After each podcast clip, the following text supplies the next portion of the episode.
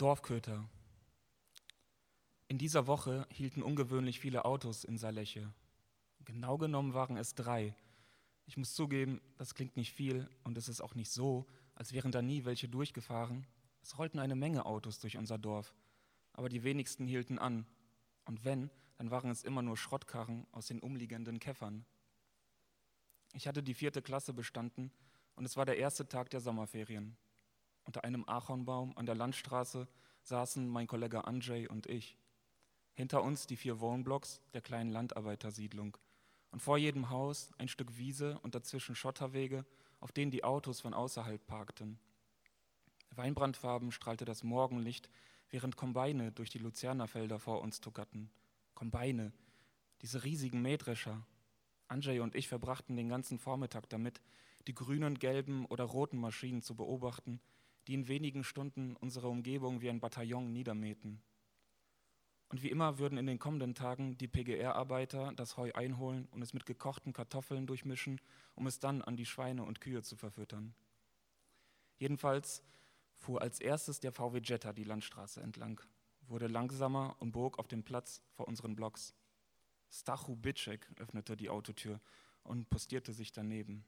In weißen Turnschuhen, enger Jeanshose und einer Jeansjacke, die kaum um seinen Bauch reichte, von der zur Ablenkung aber Fransen an den Unterarmen hingen. Stolz wie ein Pfau stemmte er seine Hände in die Hüften. Pani Irena, die jetzt auch Bitschek hieß, stieg mit dunkelblau schimmernder Dauerwelle aus. Sie lachte, als wir zum Wagen rasten. Irenka knutschte unsere Wangen ab und drückte uns die Rüschen ihres Oberteils ins Gesicht. Dann liefen die schönen Bitschek-Töchter Agnieszka und Susanna jauchzend aus dem Haus in Stachus Arme. Ja, nie Morge, schau doch, was da drin ist, jubelte Andrzej und schlich um den aus Deutschland angekommenen Wagen. Schwarze Buchstaben auf weißem Blech. Na, das war schon was. Hollera jasna, rief er andauernd und zerrte mich näher an den Wagen. Wir hielten uns die Hände schirmartig an die Stirn. Da gab es das Radio mit Kassettendeck, eine Tachoanzeige bis 220, den zweiten Seitenspiegel, die Rückbank für drei Leute, ja, sogar eine ausklappbare Armlehne. Allein der Geruch, sagte Andrzej und schnüffelte die Abgase in der Luft. Anders als das Benzin bei uns. Ich machte mir nicht sonderlich viel aus Autos. Ich meine, welches Fabrikat oder wie schnell so eine Kiste fuhr und ob du darin Kassetten oder nur Fahrtwind hören konntest, das war mir egal. Bloß, wo der Wagen herkam, das war eine andere Chose. Für mich war das Teil nämlich so etwas wie ein Symbol, eins der Vorfreude. Stachu grummelte, als er die fettigen Finger- und Nasenabdrücke an den Scheiben entdeckt hatte. Und vermutlich, weil nun der alte Bitschek Stachus, Agnieszkas und Susannas Vater auf ihn zustaxte. Mit Daumen und Zeigefinger strich er sich die dickste Oberlippenbürste von Saleche glatt. Der alte Stinkstiefel hortete ein üppiges Weinfass im Keller. Ansonsten zwei, drei Gesichtsausdrücke und den Teint eines durchgesessenen Ledersofas. Vor allem aber besaß er die Autorität, so kleine Dorfköter wie uns mühelos zu verscheuchen. Das zweite Auto mit deutschem Kennzeichen kam noch am gleichen Tag, kurz nach dem Mittagessen. Stachus VW bewegte sich dorfauswärts Richtung Stelze, als Pan Pavels Maluch nun vor den Blocks knatterte. Pan Pavel kam alle paar Wochen her. Er hatte den Kofferraum mit auswärtigen Waschmitteln gefüllt. Sobald sie das typische Gedudel hörten, strömten die Leute aus den Blocks und formten eine Schlange bis zum Müllberg. Pan Pavel brachte auch immer Unmengen an Schokolade rüber. Weingummis, saure Drops und die bunten Kaugummikugeln, die es nur in so einem langen goldenen Streifen gab. Bevor ich Polen verlassen würde, wollte ich Agnieszka unbedingt noch eine Freude machen. Agnieszka war das einzige Mädchen, bei dem mein Herz Seilchen sprang. Ihre langen, dunkelblonden Haare, die sich an den Schläfen kräuselten, versuchte sie mit den Kopfhörern ihres Walkmans platt zu drücken, was sie noch hübscher machte. Als Andrzej fragte, ob wir die später essen können, behauptete ich selbstverständlich, ich würde die Kugeln für meine Schwester Jolka kaufen. Ich half Andrzej, den schweren Karton Waschpulver ins oberste Stockwerk zu schleppen. Meine Großeltern sagten immer, Andrzej sei schlechter Umgang. Welche Frau bei Verstand würde sich ein Witwer mit diesem Jungen antun, bedauerten sie seinen Vater. Wieder in der frischen Luft verschwanden Andrzej und ich hinter den Häusern.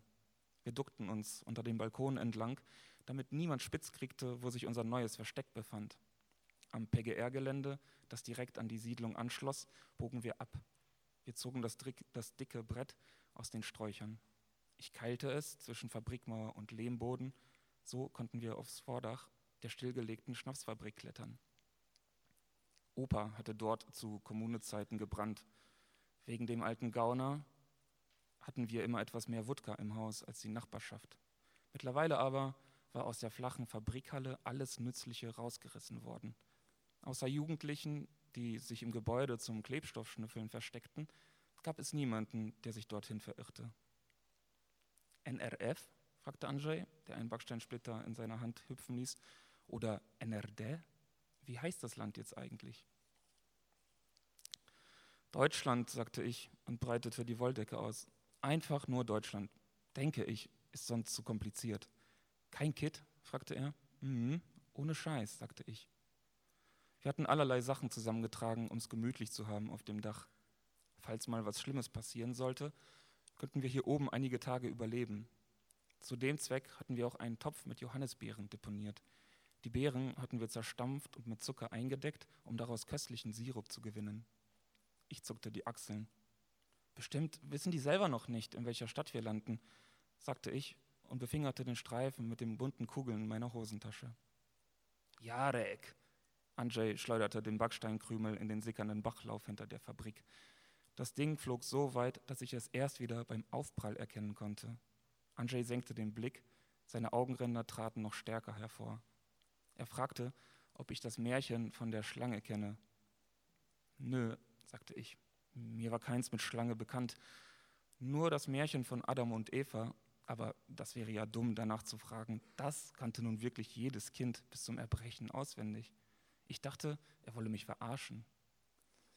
Aber Andrzejs düsterer Blick wich und er grinste wieder, boxte auf meine Schulter und meinte, den Siff hier musst du nie wieder ertragen. Freu dich gefälligst, Blödmann. Das tat ich längst. Nachts wälzte ich mich vor Aufregung und quasselte Jolka voll, die dann erst recht nicht schlafen konnte. Aber auch davon hatte ich Andrzej nichts erzählt. Keiner hatte an Becher für den Saft gedacht. Beim Trinken aus dem Topf klatschten uns ständig die matschigen Beeren ins Gesicht. Und nie wieder diesen selbstgemachten Kleister trinken, sagte Andrzej, als ich den Topf absetzte. Bohrt dir schon beim ersten Schluck Löcher in die Beißer. Und dann schnalzte Andrzej mit der Zunge, als würde er den süßlich faulen Geschmack zwischen den Zähnen wegsaugen wollen. Nie wieder polnisches Bier, sagte ich, obwohl ich gar nicht wusste, wie das Deutsche schmeckte und selbst das Polnische, das so lala schmeckte, hatte ich es einmal auf Stachus und Irenkas Hochzeit heimlich probiert. Und niemals das miese Zeug, sagte Andrzej. Zeug, das dir den Hirnschmalz wegbrutzelt, das in leergeschnüffelten Papiertüten in den Büschen hinter der Fabrik vergammelte. Später torkelten wir über die Landstraße nach Stelze. Andrzej, dem das Gesöff Glanzlippen gemalt hatte, ballte eine Faust und schwadronierte von unserem Marsch zur Unabhängigkeit.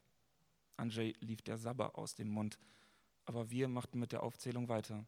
Nie wieder Feldarbeit, nie wieder mit roter Sporthose und weißem Hemd das Land bejubeln, nie wieder im Rhabarber fangen spielen, nie wieder den PGR-Direktor abwimmeln, der jeden verdammten Monat, weil es seiner Frau schlecht geht, tagelang durchsäuft und dann bei uns klingelt, um sich eine Halber zu borgen, die ich erst rausrücke, wenn er droht, in Jolkas Bett zu hüpfen.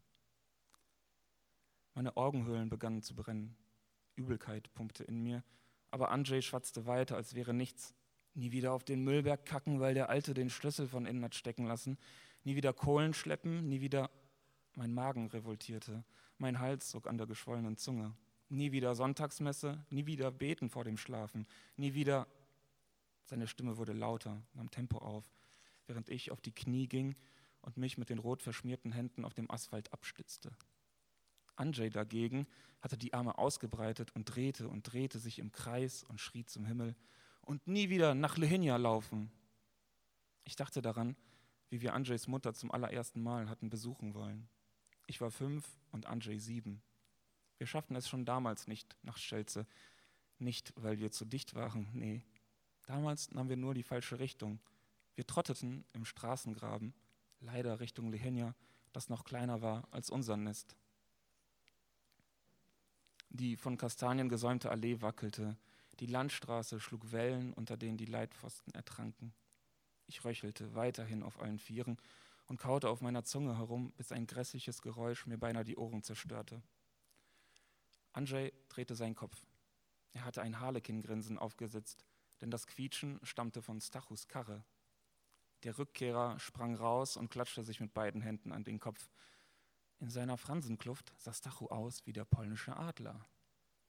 Ho, ho, ho. Pan Stachu, höhnte Andrzej von der Rückbank, nachdem Stachu uns in sein Heiligtum gepfercht hatte. Da haben Sie aber gut was eingekauft. Etwa für den lieben Herrn Papa? Andrzej lachte sich scheckig, wälzte seinen Oberkörper über die mit Kabanosse, Frankfurterki und saftigen Leberwürsten gefüllten Tüten. Stachu rang mit sich, auf die Straße oder besser auf die Würste zu achten. Er entschied sich für die Straße, trat das Pedal durch und schrie nach hinten: Schnall dich an, du kleiner Teufel, und halt deine stinkenden Finger vom Essen fern. Ich saß hinter Panstachu. Der Gurt schnürte mir die Hüften ab und ich musste mir den Bauch halten, aber nicht wegen der Übelkeit, denn die wurde vom Lachen überboten. Stachu spielte auf dieser kurzen Strecke die komplette Klaviatur polnischer Fluchkunst hoch und runter. Andrzej aber ließ das kalt.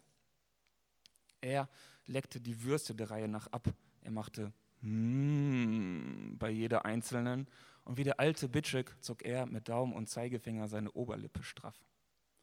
Als wir wieder vor den Blocks ankamen, ging Stachu dermaßen in die Eisen, dass der Wagen auf dem Schotter eine halbe Drehung machte und Andrzej eine klebrig, ein Kle einen klebrigen Schwall roter Kotze über sämtliche Metzgertüten verteilte. Es roch bestialisch.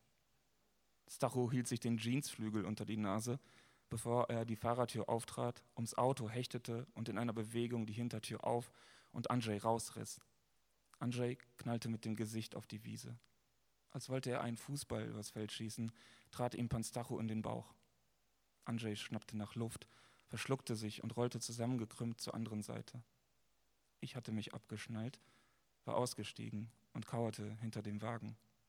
Ich kam mir so nutzlos vor, als ich durch die Autoscheiben beobachtete, wie Stacho sich nochmal zu Andrzej drehte. Ich konnte miterleben, wie die Sehnen in seinem Nacken hervortraten, als er den Kopf senkte und zu Andrzej sagte, wenn du so weitermachst, Jungchen, können wir dich bald zu deiner Mutter in die Erde legen. Sich in dem Alter zu besaufen, wer hat denn sowas gesehen? Stachu schleppte die Monatsration an Würsten aus dem Auto, schloss ab und kippte die Tüten auf den Müllberg. Die weißen Gardinen in den Fenstern bewegten sich. Erst da traute ich mich hervor. Andrzej atmete laut ein und aus. Ich beugte mich runter und hielt ihm den Streifen bunter Kugeln hin. Er knurrte kurz. Ich mampfte vor Aufregung gleich zwei von den Süßigkeiten, bevor ich mich neben ihn legte. Ich verschränkte die Hände hinterm Kopf und blinzelte in den leicht bewölkten Himmel. Wir hörten wieder Autos über die Landstraße nach Lehenia und nach Stelze fahren. Keines von ihnen hielt an bei uns. Nie wieder Kombine schauen, sagte ich, denn das war es doch, wovor wir wirklich weg wollten. Nie wieder spielte ich weiter und dachte, das würde ihm gut tun, würde ihn irgendwie trösten. Er hob seinen Kopf etwas nach oben, gerade so hoch, dass mich seine verquollenen Augen anvisieren konnten. Andrzej spuckte einen Grashalm aus. Erst da erkannte ich, dass das rote, klebrige Zeug in seinem Gesicht keine Kotze, sondern Blut war. Kennst du das Märchen von der Schlange? Ich schüttelte den Kopf und Andrzej sagte, Spierdalai, verpiss dich. Nur zwei Tage später hielt das dritte Auto vor unserem Block. Ich fletzte mich zu Mutter und Jolka auf die Rückbank, schmiss die Tür zu, während, vor, während Vater vorne einstieg und dem Fahrer große Scheine in die Hand zählte. Nach einigen Augenblicken blieben meine weinende Oma, mein Opa, Agnieszka und Susanna, mein Kollege Andrzej, die Wohnblocks, die Wiesen und Felder und alles Vertraute zurück. Und als bereits kein Geruch mehr von Brennholz, frischem Heu oder gegorenem Johannisbeersaft in meinem Kopf schwirrte, sagte ich zu mir selbst, nie wieder Saleche.